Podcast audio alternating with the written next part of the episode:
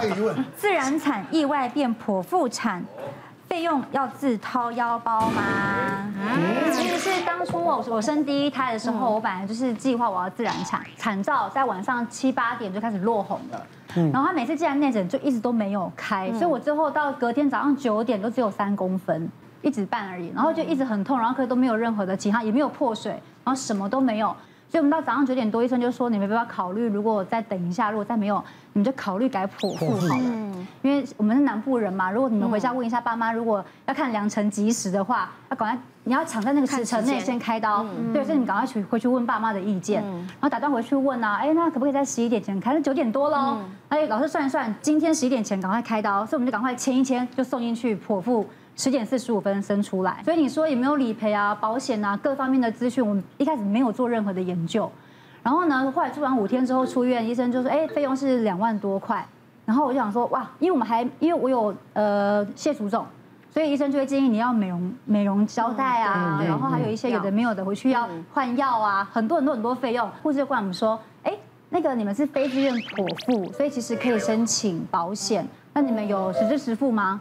然后我那时候前夫就赶快打电话问保险员有没有实支实付，哎，发现有哎，然后加上我们又住五天，然后因为我们是健保房，可是是健保都是都是单人的，所以呢就可以把它算成呃单人的健保病房，然后呢加上实支实付五天，对。对对，所以那时候我大概保险下来，我反而就拿到了七万多块。哦，对，然后但是我出院的时候花了两万多，就是剖腹产的费用，赚了五万，对对对，但那个之前是我什么都不知道，我以为。剖腹产应该就是要花哇，如果加这些，然后又加那些，嗯，对，就会花很多钱，然后反而就赚到了。医疗上有几个认定啊，我觉得生产是最有趣的，就是你自然生产，除非当下妈妈小孩有立即的危险，我们单位鼓建议你要剖腹产。可是有一种就是可能生不太下来，可能有危险，可能不放心，是。如果家属要求我们保证，那我们就说，那你还是剖腹产，就是叫做选择性的剖腹产。那这样算是非自愿？对，非自愿性。是自愿。如果有医疗条件的叫非自愿性，就是我们认为你该开。那自愿性是你自己选择想要开刀，在医疗上没有那么强烈的证据。我举最简单的，你说产程迟滞，那你如果说照那个标准来看的话，如果相相对标准还没有建呃。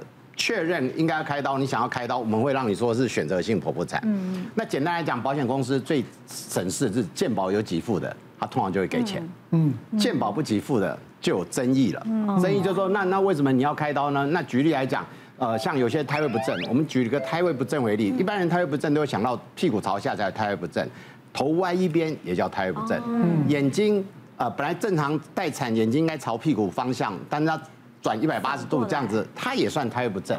可是这种生不生得下来可以，可是有百分之十，它可能生到后来卡住还是生不下来。嗯，那有人一知道哦，那我百分之十生不下来，我人生从来不赌超过赔率十趴以上的东西，他就要要开刀啦。所以这种东西就很难说。但我们回归到一个费用来讲的话，其实从麻醉就开始了。嗯，现在麻醉有比较更好的麻醉，术后的麻醉，甚至麻醉还开发出。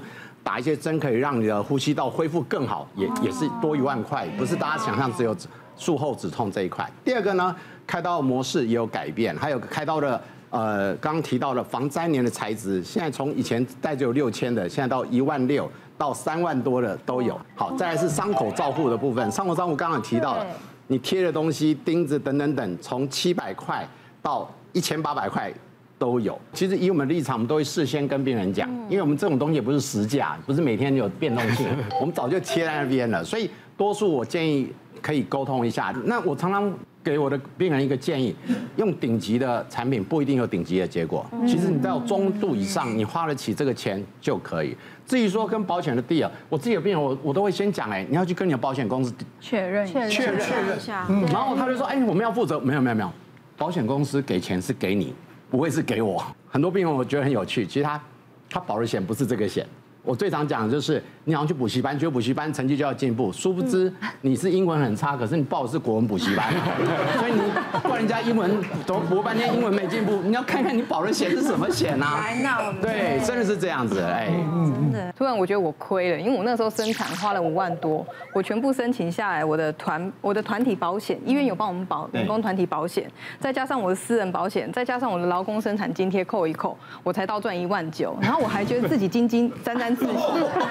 刚刚听到宝仁哥这样讲之后，我才发现哦，原来我都用的最顶级，因为我的防粘连三万。然后我的那个止血粉我也用了，我忘了多少钱。哇，那你蛮顶级的，我超顶的。果 然是没起付的，对不对？因为我想说，我是我在我们医院生嘛，那我就员工，员工都有打折啊，对啊，什么都有折扣，住也有折扣。OK，他没有最顶级，还可以买几盒 B 基金对，然后五房粘连是用最顶级三万那个，然后每天的贴片一片就五百。然后我们妇产科主任就直接给我三十片，然后再加上我住院五天剖腹产月子餐，就是我五天我不是订一般餐，我是直接订月子餐。我们医院有那个产后病房，然后他那个就是有月子餐外送的，所以就吃的很澎湃。然后这样花下来，我五天就花了五万多块。然后，但是我觉得真的要有保险，因为后来就是因为这个保险让我倒赚一万九，我就跟我老公说，哎，我住院还可以 生小孩，我还可以做。那当然这个要讲是因为这是意外，因为其实我那个时候并没有打算要，大家都我们自己当医生都知道，其实自然产比较好，最好不要剖腹。结果我那个时候是。真的，因为我我怕痛嘛，所以那个时候开始空缩的时候，我就说你赶快 call 那个麻醉科主任上来帮我打一下那个 spinal，就是打那个就是骨痛。结果打完之后，大概过两个小时，我小朋友突然心跳就掉了，然后但是不知道应该不是无痛的问题啦，但我们不晓得为什么就心跳突然掉了，结果就有有一个小插曲，就是主任就很镇定的进来就说哦好，那我们现在马上安排剖腹产，刀房全满。急诊的刀都上不来，然后完全没有房间可以让我进去接，让我剖腹。天哪！就后来他们就拜托，就刚好有一个病人，他好像是临时取消，就赶快帮我塞进去。主任他很，他在我面前很镇定，但是他出去很惊慌。然后主任就在外面在。办公室大喊说：“快一点，是惠玉啦！”结果他站在他旁边的是我婆婆，然后我婆婆就吓一跳，就说：“惠玉怎么了？惠玉怎么了？”然后结果我我老公甚至跑去跟主任说：“我告诉你说，保大保小，请帮我保大。”然后结果主任就觉得说没有那么严重。当然后来后续都很顺利的时候，主任来帮我换药，他就跟我讲说：“哎，你老公很爱你呢。”他说他要保大的，他不要保小的。然后我就想，哎，看到这一集太开心了。结果后来。我就跟我就跟主任说，主任，我们家房贷还没还完。因为房贷是你背着，对，房贷大家一人一半，好现实面。可是这是取决于你的那个保险费的高低，对不对？因为它应该是说额度啦，额度也有关系。然后你用的额度如果说比较高，你当然理赔可以 cover，那个那就大大就 cover。而且刚刚提到，如果你有两张实支实付啊之类，你可能就又可以 cover 更多。嗯，对呀，你因为你保一箱，刚刚讲你可以保三家，现在对，一家五万，三家就十五万了，嗯，对不对？但是如果像下生像母鸡下蛋一样，他。一个月赚一百五，这也太少了，比较好几个吧。像我怀第一胎的时候，因为我个子比较小，骨盆很小，我连走在路上都有那种婆婆妈妈都会拦下我，就说：“艾琪，我跟你说，你一定要剖腹产，不然呢你会吃全餐。”然后那时候我就心里想说，就很害怕，就想说去问医生。然后好死不死，那天要问医生的时候，那个前面有个产妇也正好在问医生说，她可不可以剖腹产？结果那个医生就回答那个产妇说。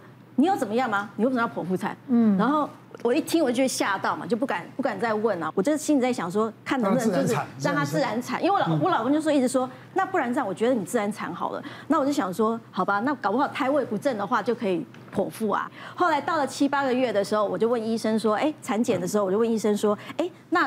这还有没有可能胎位不正这样？然后医生说很难的，因为通常到了七八个月的时候，小朋友应该已经都在下面，他头不会再动了。我就跟跟肚子跟跟我儿子讲说，儿子啊，妈咪很怕痛，你可以把头转回来吗？因为转回来的话，妈咪呢就可以剖腹了。剖腹的话啊，我就不会痛了，比较不会那么那么害怕。结果我跟你讲，最后一次产检的时候，真的头转回来了，连那个胎位就不正。那医生也吓到，说怎么会这样？因为已经最后一在里面很辛苦哎，因为空间很小，医生上来就并没有你不可能那么温柔，你一定有捶打自己的。我儿子真的很孝顺，然后我想说好，那太好了。终于那那医生说好吧，那没办法，那你就是要剖腹啊，因为胎位不正。那所以因为胎位不正剖腹，所以我就有理赔嘛。那那次就有理赔，那后来第二次因为有第二第二胎的时候是差不多快隔到三年半，结果那个保险专员就跟我讲说，哎，这个你这个时间差太久了，就是你可能可以自然产，所以呢。这个保险是不理赔的。如果你是剖腹的话，就是上一胎是剖腹不理赔啊，就是他觉得，因为他觉得我应该身体可以自然产了。后来我们就有啦，有商量了一下，然后后来他们有请，就是去询问医生嘛。那医生是有说，其实他这个是还其实还是有一有一点点风险这样子，所以后来就。于是还是第二胎还是剖腹，还是剖腹，然后他一定会选他儿子吧？没有，我会选他，我会选他。这种妈妈呢，我通常会说，你赚的钱要开一个户头给你这个儿子。那但是我要讲就是说，其实上一胎开刀，下一胎要不要开刀？就医疗端的医疗端的建议是，第一个，你上一胎开刀的条件还存不存在？这一胎还有没有胎不正？嗯，如果还是胎不正，当然开刀，或者没有新增的条件。可是李艾琪，我觉得你有一个条件是蛮符合的，因为个子不高。我们一个题目叫做骨盆腔狭窄，大概一百五十以下去照一下，那骨盆都是比较小。一百五十，我我一五三哎。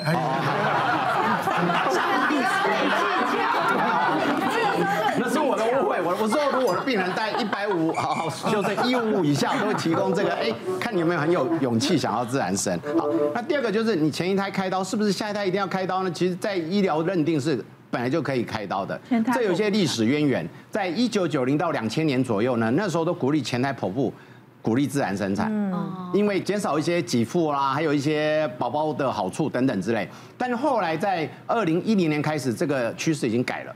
为什么呢？因为它有百分之十子宫破裂的风险，他们就慢慢修正前台剖腹。目前趋势，除非必要，我们不会主动叫你一定要自然生产。所以在这十年趋势是在修正的。好，那。前一胎开刀，下一胎要不要开刀呢？以我们医疗端，我们会建议你开刀，嗯，因为大家的相对风险最低，因为现在生的也少啊。还有一个，现在开刀技术越来越好，所以你说以前的粘连或者是产生的不舒服，已经比以前少非常多了，所以趋势上会是这样。可是是不是你的保险能够给付，这个就要跟你的保险公司是协商方式。就我们的看法。医疗端本来就会建议你下一胎要剖腹产，别忘了订阅我们的 YouTube 频道，并按下小铃铛看我们最新的影片。如果想要收看更精彩的内容，记得选旁边的影片哦。